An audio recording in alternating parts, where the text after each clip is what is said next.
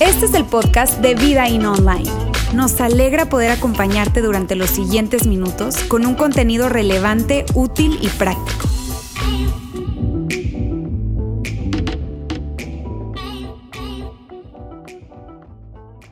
Hoy estamos cerrando ya nuestra serie, Él aún tiene el mundo en sus manos y yo quiero hablar acerca de esta palabra, la palabra esperanza. Una palabra que quizá puede ser trillada, una palabra que hemos escuchado en muchos lugares, pero yo creo y durante toda esta serie la premisa, la idea principal ha girado en torno a que tu mundo y mi mundo está en las manos de nuestro Dios. Tú y yo podemos conservar la esperanza porque tu mundo está en sus manos. Aunque yo sé que muchas veces lo que vivimos, lo que atravesamos, eh, nos hace preguntarnos y nos hace cuestionar y nos hace eh, decir, oye, ¿realmente el mundo está en sus manos? Porque a mi alrededor y todo lo que veo, yo, yo, yo siento una gran tensión. Yo eh, entiendo y quiero creer y quiero tener esperanza, quiero mantener la esperanza, pero la realidad es que todo lo que veo, a veces mi mundo, se está cayendo a pedazos.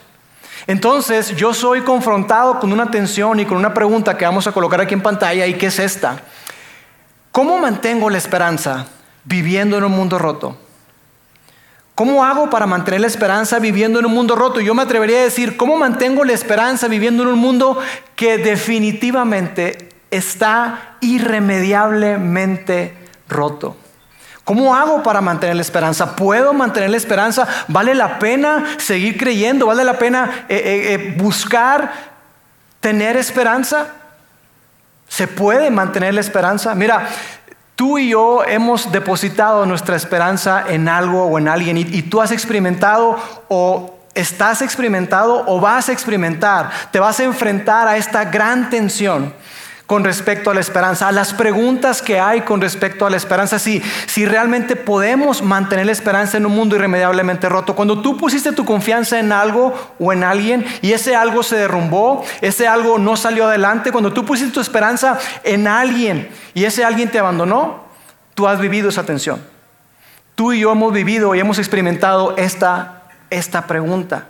Así que, mira, probablemente en, en algún momento de tu vida, Tú estuviste en un altar, en un lugar, en un, templo muy bonito y, y tú juraste votos o te diste los votos a tu pareja y tú dijiste, ¿sabes qué? Y yo hoy prometo amarte, cuidarte, respetarte, honrarte y serte fiel hasta que la muerte nos separe. Pero resulta que, que esa otra persona, él o ella, no, no cumplió y no fue hasta que la muerte los separara, sino que hasta alguien más llegara.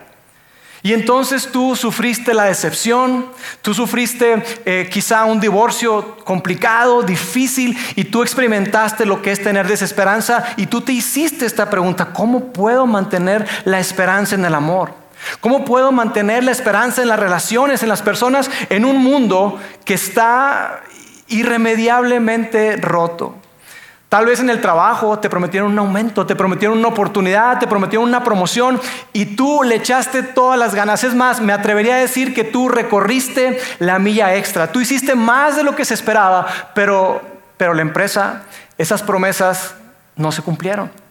Y entonces tú te sentiste mal, te sentiste desilusionado y te empezaste a hacer preguntas. O quizá tú cuando eras más joven, tú tenías una habilidad atlética o un talento muy extraordinario, muy particular, de tal manera que se acercaba gente contigo, con tus papás y le decían, oye, este chavo la trae, cuídalo, este, entrénalo y sabes qué, yo mira, al menos una beca va a sacar.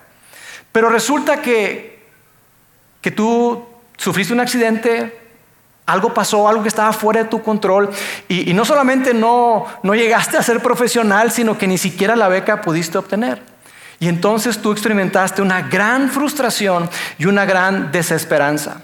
O quizá tú tenías sueños, anhelos y planes para tus hijos para tu hijo, para tu hija, pero ellos empezaron a, juntar con las personas equivocadas, empezaron a, reunirse con personas que, que, no eran buenas compañías y entonces ellos se enredaron en un montón de cosas, están envueltos en problemas y tú ves tu vida y ves su vida y para nada es como lo que tú soñaste. Entonces tú quizá te sientas ahí en tu cuarto y tú los ves, ves su vida y quisieras regresar el tiempo pero el tiempo ya no se puede regresar, ¿no es cierto?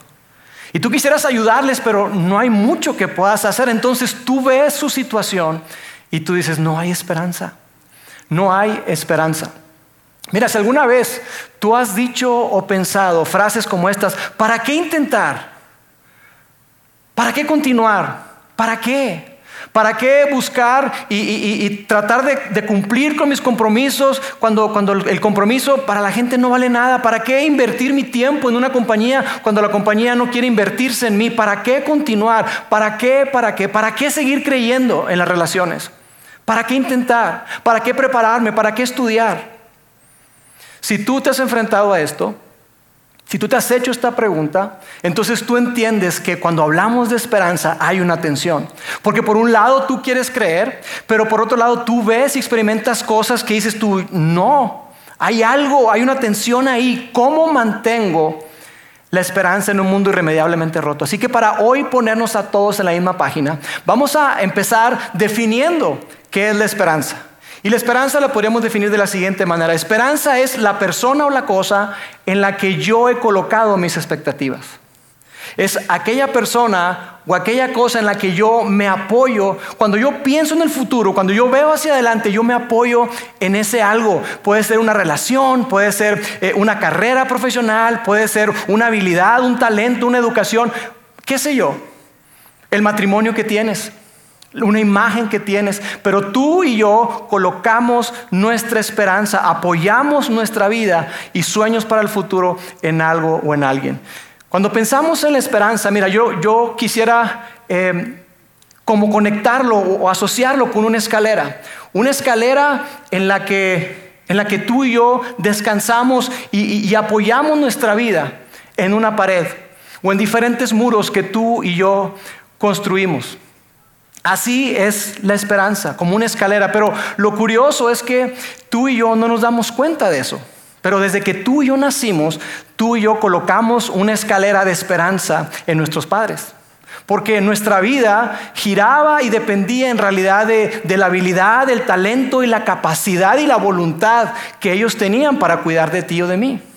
Pero el asunto es que conforme vamos creciendo, nosotros movemos nuestra escalera y la empezamos a apoyar en diferentes cosas. La empezamos a apoyar en, capacidades que tú y yo podemos tener. Mi capacidad para, hablar, mi capacidad para conectarme, mi capacidad para relacionarme, mi capacidad para hacer negocios, mi capacidad para, para sacar una beca. Mi capacidad para conocer a las personas correctas, rodearme de las personas correctas y casarme quizá con la persona correcta. Pero tú y yo tenemos una escalera. Y conforme pasa el tiempo, te digo, tomamos la decisión de en dónde vamos a colocar nuestra escalera de la esperanza. En la educación, en un talento, una habilidad. Tú y yo, el día de hoy, independientemente de quiénes somos, el contexto que tengamos, tú que nos estás viendo a través de nuestra transmisión online o que estás escuchando este podcast y todos ustedes que se encuentran aquí en el auditorio, hemos colocado nuestra escalera en algún lugar, aunque no nos demos cuenta. Y eso es lo que ocurre, que vamos por la vida sin estar conscientes de eso. Sin estar conscientes de que colocamos nuestra esperanza en diferentes lugares. Y tú y yo solamente pensamos en la esperanza cuando la perdemos. Tú y yo solamente meditamos y reflexionamos en la esperanza cuando la esperanza se va. Cuando nos damos cuenta que ese lugar donde yo había colocado mis sueños y expectativas para el futuro resulta que no es tan sólido como yo lo pensaba.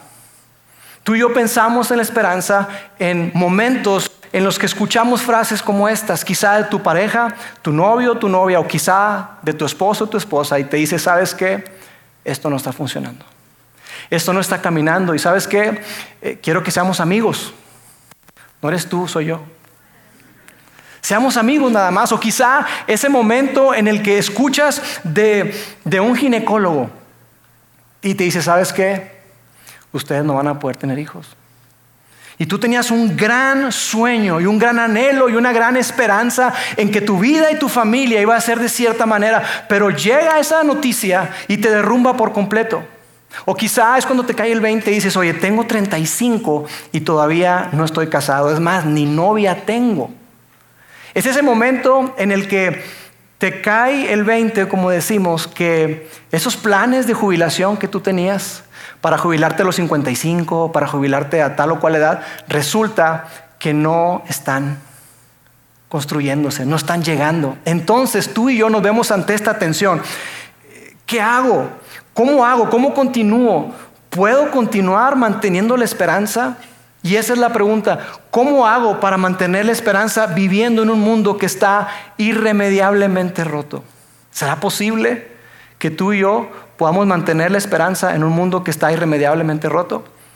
Y con el tiempo que me queda hoy quiero que hablemos acerca de eso. Mira, la Biblia esa colección de manuscritos antiguos que nos narran el plan y el propósito de Dios para cada uno de nosotros de una manera increíble y que nos habla del, del, increíble amor de Dios, nos dice claramente que tú y yo debemos colocar nuestra esperanza, debemos descansar nuestra escalera en el amor de Dios que tú debemos de poner toda nuestra esperanza solamente en Dios. Y muchos textos hablan acerca de esto. Yo quiero hoy compartirte uno que es uno de mis favoritos, que está en el Salmo 33. Vamos a colocarlo en pantalla para que lo podamos leer. Y dice así, que tu amor inagotable nos rodee, Señor. Que tu presencia y tu amor esté con nosotros, Señor, porque solo en ti está nuestra esperanza. Esta es una invitación a que tú y yo coloquemos nuestra esperanza solamente, únicamente en Dios. Y es por eso que nosotros como, como iglesia cada año hacemos una campaña que le hemos llamado Be Rich. De hecho, al final de este mes, en el último domingo del mes, vamos a arrancar esta campaña anual que tenemos de generosidad, porque lo que queremos es que la gente pueda transferir su esperanza de sus ahorros, de sus planes, de su riqueza, de su habilidad y la pueda colocar solamente en Dios. Y, y toda esta campaña de generosidad está basada en un texto que escribió el apóstol Pablo. Ese hombre que, estuvo fundando, plantando un montón de iglesias a lo largo del Mediterráneo, eh, que fue un hombre que primero persiguió a la iglesia y después se convirtió en el hombre que escribió más de la mitad del Nuevo Testamento. Él escribe a alguien que era como su discípulo, alguien a quien le estaba mentoreando y desarrollando, llamado Timoteo. Y él le dice, Timoteo, mira, yo te mando y te pido lo siguiente, Timoteo, dile a la gente rica de este mundo que no ponga su esperanza en las riquezas, porque son totalmente inciertas. Diles más bien que la pongan solamente en el Señor. Y eso es lo que nosotros queremos. Queremos cumplir con ese mandato de Pablo y queremos que todos nosotros podamos transferir nuestra esperanza y colocarla en el lugar más seguro. Y que no la coloquemos en mis ahorros, en mi planificación, en mis acciones, en mis bienes raíces, sino más bien que yo pueda colocarla únicamente en Dios. Pero ¿sabes qué es lo que pasa? Que nos cuesta mucho Batallamos y nos cuesta mucho la idea de mover nuestra escalera. Y entonces nos pasamos buscando todo el tiempo en dónde yo puedo colocar mi esperanza. Y, entonces eh, nos preparamos y, estudiamos y, hacemos y planeamos un montón de cosas porque estamos buscando un lugar seguro en donde yo pueda colocar toda, absolutamente toda, mi esperanza una carrera universitaria, una habilidad o talento especial, que, estés casado con la persona correcta. Y nos pasamos el tiempo así. Y sabes, si tú eres un seguidor de Jesús, cristiano, católico, esto que te estoy diciendo no es algo que, solamente eh, eh, viva la gente común y corriente, digamos, sino que todos, absolutamente todos, incluso si tú te consideras un seguidor de Jesús, tú y yo también colocamos nuestra escalera en lugares donde no son suficientemente sólidos. Y te lo voy a decir, ¿por qué? Porque a menudo nos encontramos diciendo oraciones como estas, Dios, ayúdame, ayúdame a que mi escalera no se caiga. Dios, Padre, ayúdame a pasar el examen, ayúdame a que, a que mi negocio prospere, a que mi negocio crezca, ayúdame a, graduarme. Padre Celestial, dame sabiduría y dame puntería para saber en dónde invertir. ¿Tendrá que ser en Amazon? ¿Bitcoin? ¿En dónde debo yo invertir? Ayúdame porque sabes, Dios, yo creo, y lo que le estamos diciendo a Dios es esto, Dios, yo creo que yo encontré un lugar sumamente seguro Encontré el mejor lugar en donde descansar mi escalera y lo que quiero es que tú no permitas que mi escalera se caiga, que este muro no se derrumbe. Así que Dios, ayúdame. Y estamos colocando nuestra esperanza, nuestras expectativas y sueños para el futuro en un lugar diferente a Dios. Pero lo que Dios nos dice en la escritura es que no importa la educación que tengas, no importa el grado de preparación que tú tengas, no importa qué tan bien conectado estás, no importa qué familia pertenezcas, tarde o temprano te vas a dar cuenta que nada, absolutamente nada, es cierto en este mundo. Absolutamente nada. Todo está derrumbándose, tarde o temprano. Si tú y yo colocamos nuestra esperanza en un lugar diferente a Dios, si colocamos nuestra esperanza en el mundo, entonces no estaremos en un lugar donde quedemos bien parados. Y Pablo nos habla acerca de esto. Yo quiero que hoy veamos unos textos que te anticipo son algo o un bastante enredados. Y mi parte de, de maestro de la Biblia o enseñar me encanta, pero yo quiero hoy simplificarlo lo más que se pueda. Y yo no quiero que, que porque estos textos son enredados y que si tú los lees, tú, ¿qué onda con Pablo? Yo no quisiera que tú te perdieras de, de, la riqueza que hay ahí, porque la, mira, la epístola de Pablo o la carta de Pablo a los romanos, ese grupo de seguidores de Jesús que estaba en Roma, es una carta muy profunda, pero una riqueza impresionante. Si tú quieres conocer acerca de las bases del cristianismo, la teología y, todo esto, tú tienes que leer la carta a los romanos. Es una carta que debes de leer despacio. Entonces puede parecer confusa, pero yo no quiero que por eso tú te pierdas de la gran riqueza que hay, porque Pablo va a argumentar y va a colocar el fundamento de, de qué podemos hacer tú y yo ante esta tensión que enfrentamos, de que cómo puedo mantener la esperanza en un mundo que está totalmente roto. Y cuando Pablo comienza en el capítulo 8 de Romanos, pues Pablo nos habla en todo Romanos capítulo 8 de que tú y yo debemos de colocar nuestra esperanza en Dios, lo cual para ti, para mí es da, pues, obvio, ¿en quién más? Entonces, claro, Pablo nos habla de eso, dice, hey, coloca tu esperanza solamente en Dios, pero lo que es más relevante y lo que es más interesante para nuestra charla, para nuestra conversación del día de hoy, es que Pablo nos dice lo inútil y lo infructífero que es que tú y yo coloquemos nuestra esperanza en cualquier cosa que tenga que ver con este mundo. Pablo nos dice, hey, tú quieres tener esperanza, tú puedes mantener la esperanza, pero no la coloques en ningún otro lugar que no sea Dios. Entonces yo quiero darte un poquito de contexto. Vamos a empezar desde el versículo 20. Y mira, eh, Pablo en el versículo 20 de Romanos nos habla de algo que desde el Génesis se introduce y es algo que comúnmente conocemos como la caída del hombre. Es decir, cuando eh, el pecado entró al mundo. Ahora probablemente alguien esté acá y diga, mira, yo ni siquiera creo en esa cosa del pecado.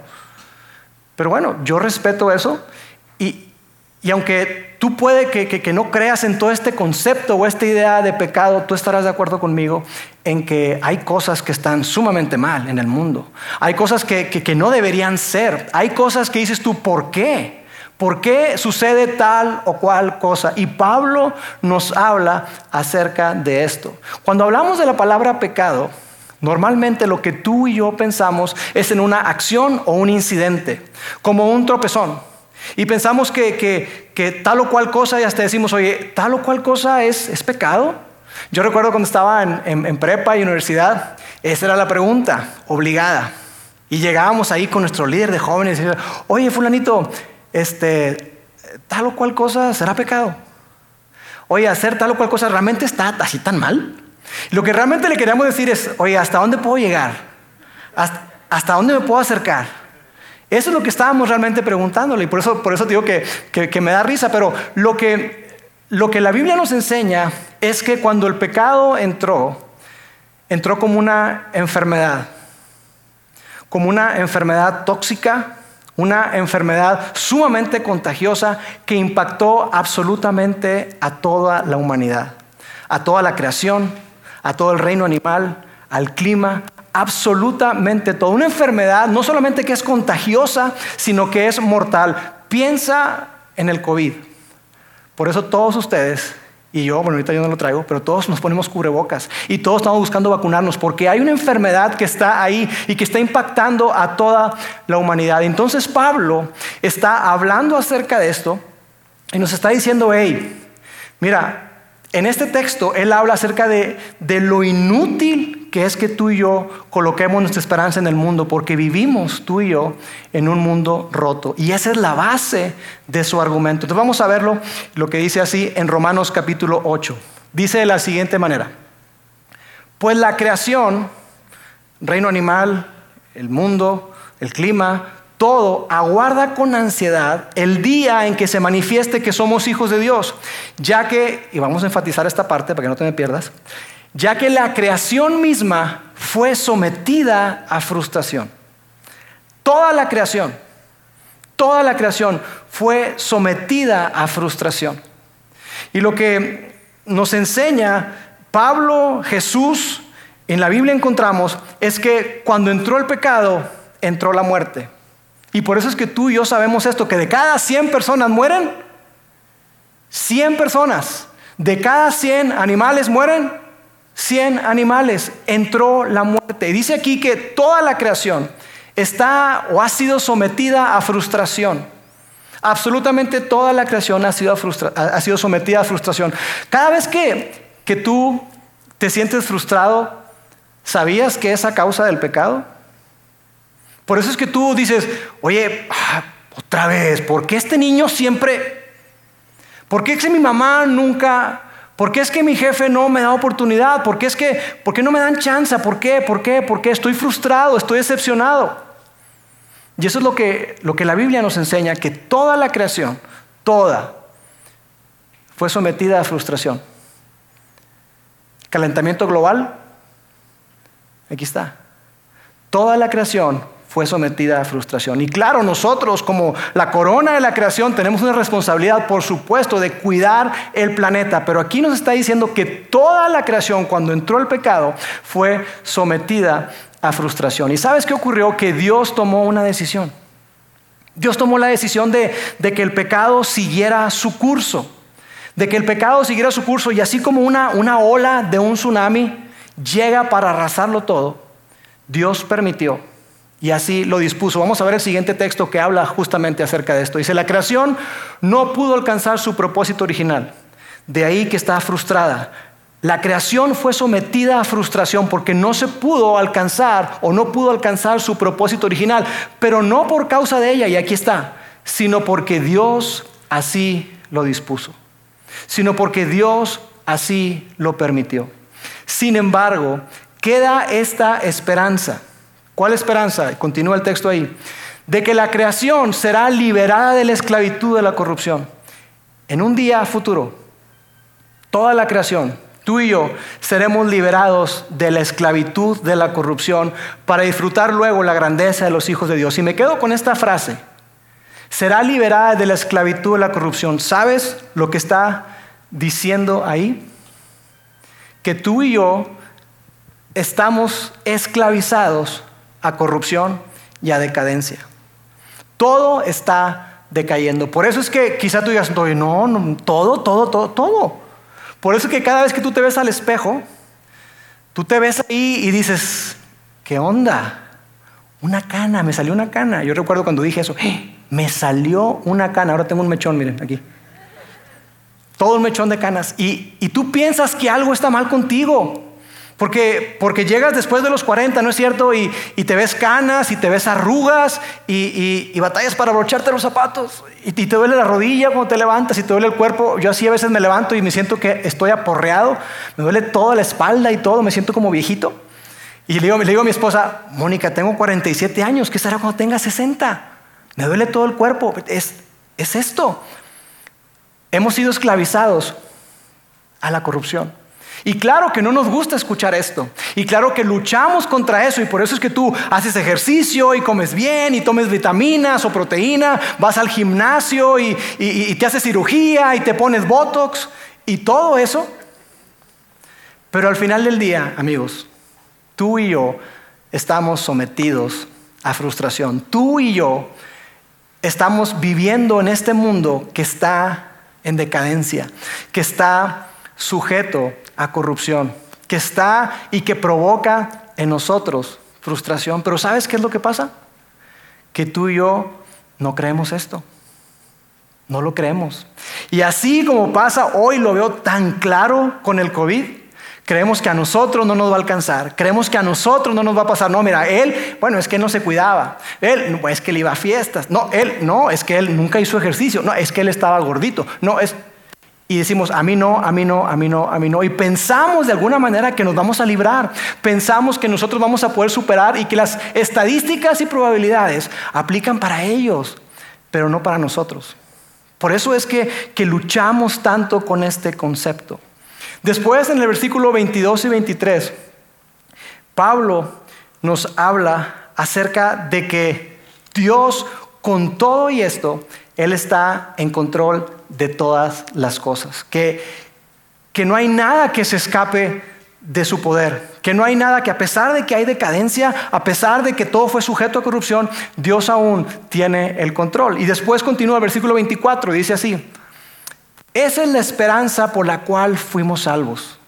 Esperar lo que se puede ver no es esperanza. Si uno ya tiene lo que espera, no tiene que esperarlo más. Y entonces dice aquí que, hey, hay esperanza. Cuando tú y yo nos damos cuenta que somos sometidos a frustración y que todo está en corrupción y decadencia y que suena bastante tétrico, yo lo sé, pero cuando tú y yo experimentamos eso y nos damos cuenta de eso, entonces comenzamos a, a preguntarnos, ¿habrá algo mejor? Tiene que haber otro lugar, tiene que haber un lugar mucho mejor, un lugar donde, donde el pecado no haya llegado, un lugar donde la historia de que vivieron felices para siempre realmente exista. ¿Habrá ese lugar? Empezamos a anhelar, empezamos a, aspirar a algo mejor. Y aquí dice que sí, que tenemos esa esperanza, sí hay, sí existe ese lugar. Si existe ese lugar y tú y yo fuimos salvados de todo eso, de esa esclavitud y corrupción, tú y yo hemos sido salvados. El momento en el que tú y yo colocamos nuestra esperanza en Jesús y que decidimos confiarle toda nuestra vida a Dios, en ese momento tú y yo fuimos salvados. Y entonces podemos esperar, esperar lo mejor. Después los versículos del, del 26 al 30, ahí en Romanos capítulo 8, Pablo nos dice que Dios comprende tu frustración y la mía. Dios entiende que tú puedes estar desilusionado, que tú ves todo a tu alrededor y dices, tú no puede ser, no puede ser. ¿Realmente puedo tener esperanza? Y yo sé que quizá tú me escuchas hoy y estás diciendo, Lauro, gracias por este mensaje. Me estás inspirando chido. No sabes, estoy contento de estar en la iglesia el día de hoy. Pero antes de que tú y yo podamos abrazar las buenas nuevas, las buenas noticias, es importante que veamos la realidad a la que nos estamos enfrentando. Y es lo que Pablo está diciendo. Hey, yo quiero que entiendan algo, que tú y yo no podemos poner nuestra esperanza en ningún otro lugar, porque cualquier otro lugar fuera de Dios son lugares donde se derrumba, porque tú y yo, aunque nos cueste pensarlo, vivimos en un mundo roto. Y el versículo 26 al 30, Pablo dice, yo entiendo lo que tú estás viviendo. Y más que yo, Pablo, Dios entiende lo que tú estás atravesando. Dios entiende lo que tú estás viviendo. Dios entiende tu desilusión. Dios entiende que probablemente llega un momento en tu vida en que estás ahí acostado en tu cama y que solamente puedes suspirar y puedes gemir porque no hay nada que puedas hacer para detener lo que está ocurriendo en alguna situación en tu casa, con algún familiar, no hay nada que tú puedas hacer. Y es en ese momento en el que tú dices, ¿qué onda? Pero Dios entiende, Dios comprende tu situación y te dice a ti, hey, yo estoy aquí. Puedes poner toda tu confianza en mí. Hay esperanza, hay esperanza para ti y para mí. Continúa, continúa el texto eh, y dice, dice lo siguiente, ¿qué podemos decir acerca de cosas tan maravillosas como estas? ¿Qué cosas tan maravillosas? Los textos anteriores que te digo que habla de que Dios te comprende, que habla de que, de que el Espíritu de Dios ora o intercede por ti, por mí, y que incluso todas las cosas, todas las cosas ayudan o cooperan para bien a quienes aman a Dios. Todo está trabajando a nuestro favor para que tú y yo seamos formados, forjados en el carácter de Jesús. ¿Qué podemos decir ante estas cosas tan maravillosas? Que Dios me entiende, que Dios está conmigo. Si Dios está a favor de nosotros, ¿quién podrá ponerse en nuestra contra? Aquí Pablo está diciendo, hey, Anímate, tú y yo podemos tener esperanza. ¿Por qué? Porque Dios está a favor de nosotros. Y quizá tú hoy te preguntes, pero, pero ¿y cómo puedo saber eso? ¿Cómo puedo tener la, seguridad y la verdadera convicción de que Dios está a mi favor? Porque en la iglesia es obvio que me digas eso. Pero ¿cómo puedo estar convencido realmente de que de verdad Dios está a mi favor?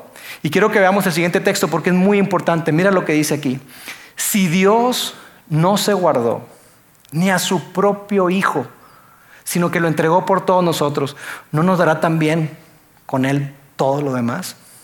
Otra versión dice, si Dios no escatimó, si Dios no se guardó lo más preciado y lo más valioso, a su propio Hijo, a Jesús, si Dios no se guardó ni a su propio Hijo, ¿no nos dará juntamente con Él todo lo demás? ¿No podremos estar seguros de que verdaderamente Dios está a tu favor y al mío? ¿Qué más evidencia queremos tú y yo de que Dios está a nuestro favor? Y amigos, el corazón del mensaje es este. Tú y yo podemos tener verdadera esperanza cuando la esperanza la colocamos en Dios. Si tú y yo colocamos nuestra esperanza en Dios, ¿sabes qué va a pasar? Esa esperanza jamás te va a defraudar. Dios jamás te va a defraudar. Dios jamás va a quedar corto. Dios jamás te va a prometer algo que no esté dispuesto a cumplir, porque Él ya lo cumplió y ya lo demostró. Y después llegamos al, al clímax del pasaje y dice lo siguiente.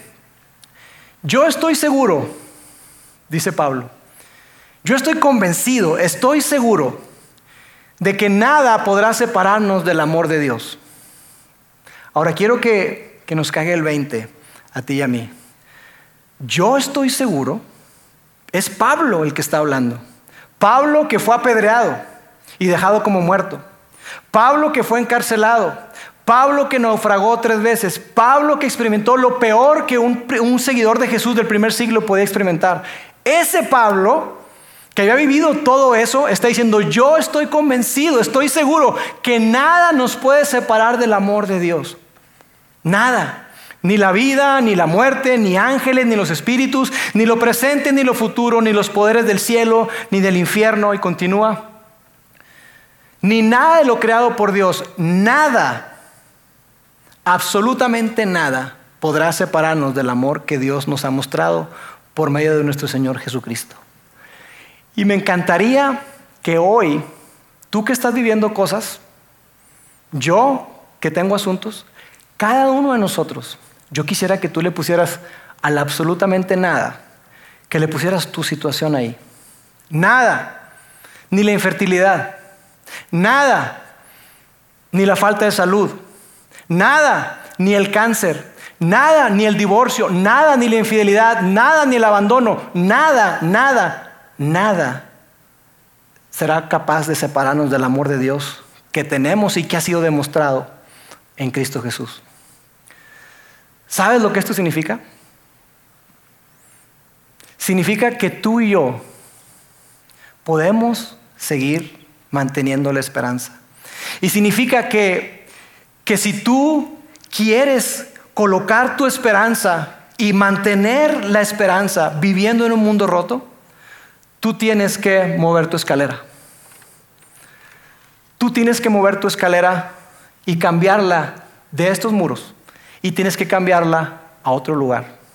Y no importa la educación que tú tengas, no importa el grado de preparación y de estudios que tú tengas, no importa a qué familia pertenezcas, qué tan bien conectado estás, no importa si tienes un gran negocio, no importa. Tú y yo hemos vivido lo suficiente para darnos cuenta que los muros que hemos construido no son capaces de soportar. Tú y yo tenemos que mover nuestra escalera y colocarla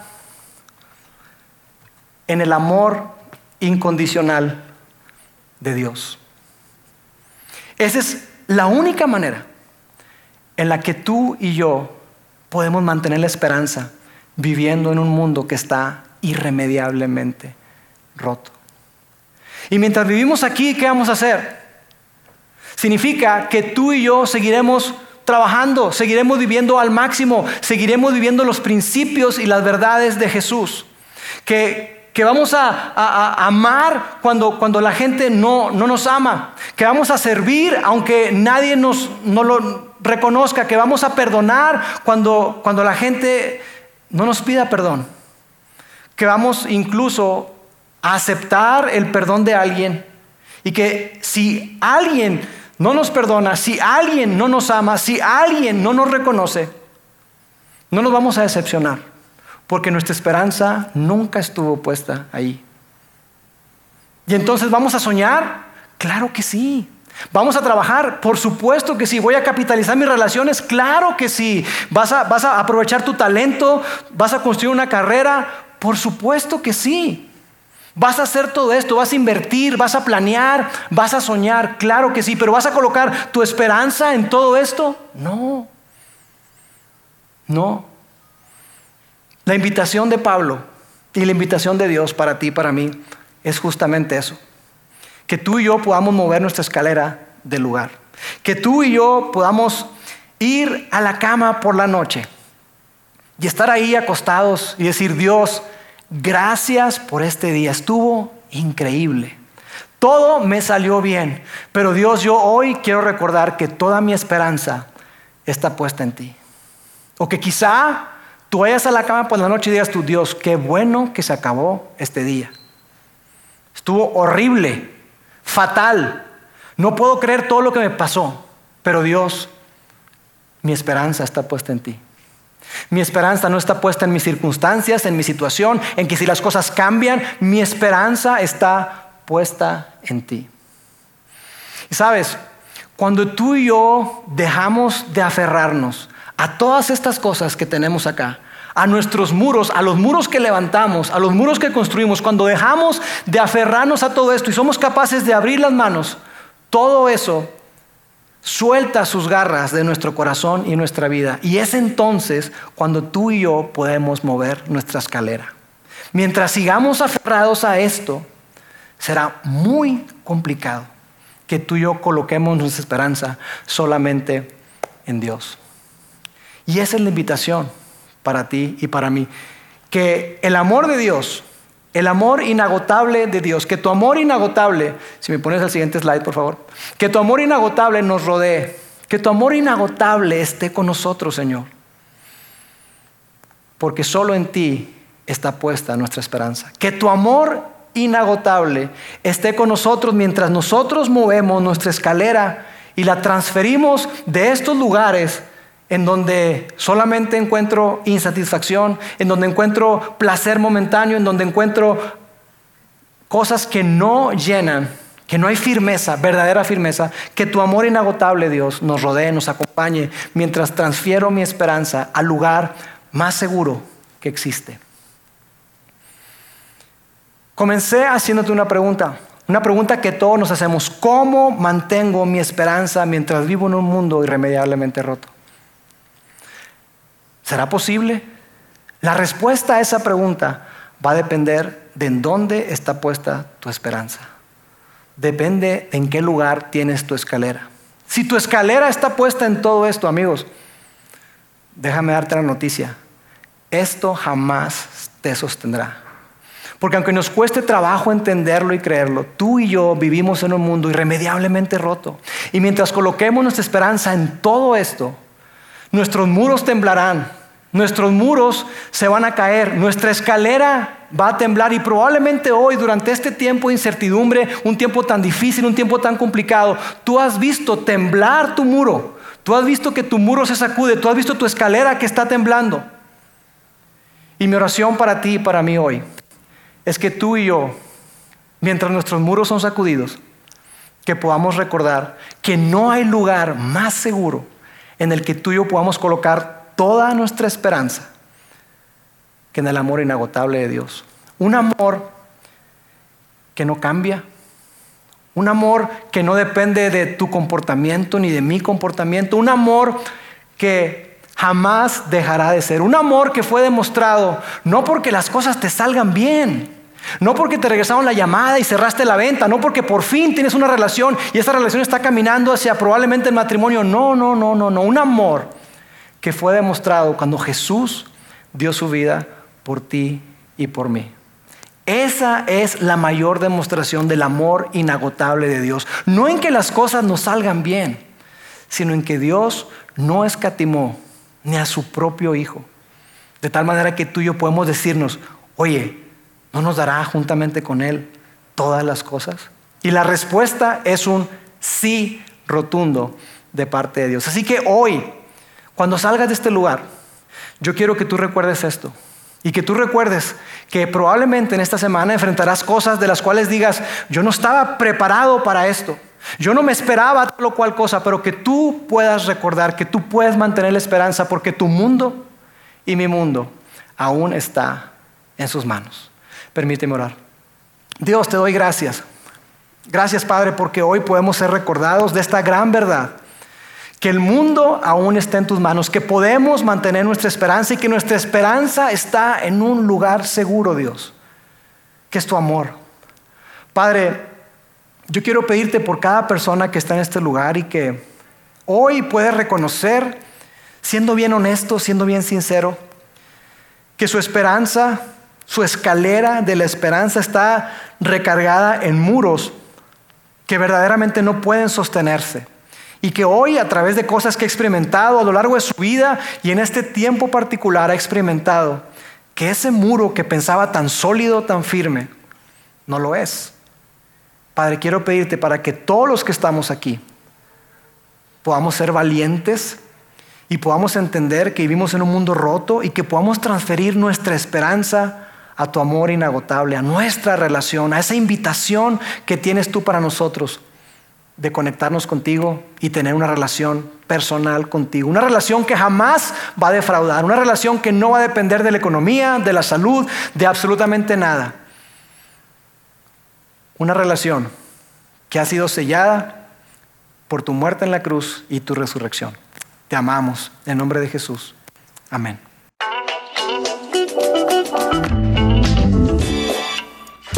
Conectado a los contenidos de Vida In Online a través de nuestro sitio web y de las redes sociales. Muy pronto estaremos de vuelta con un nuevo episodio.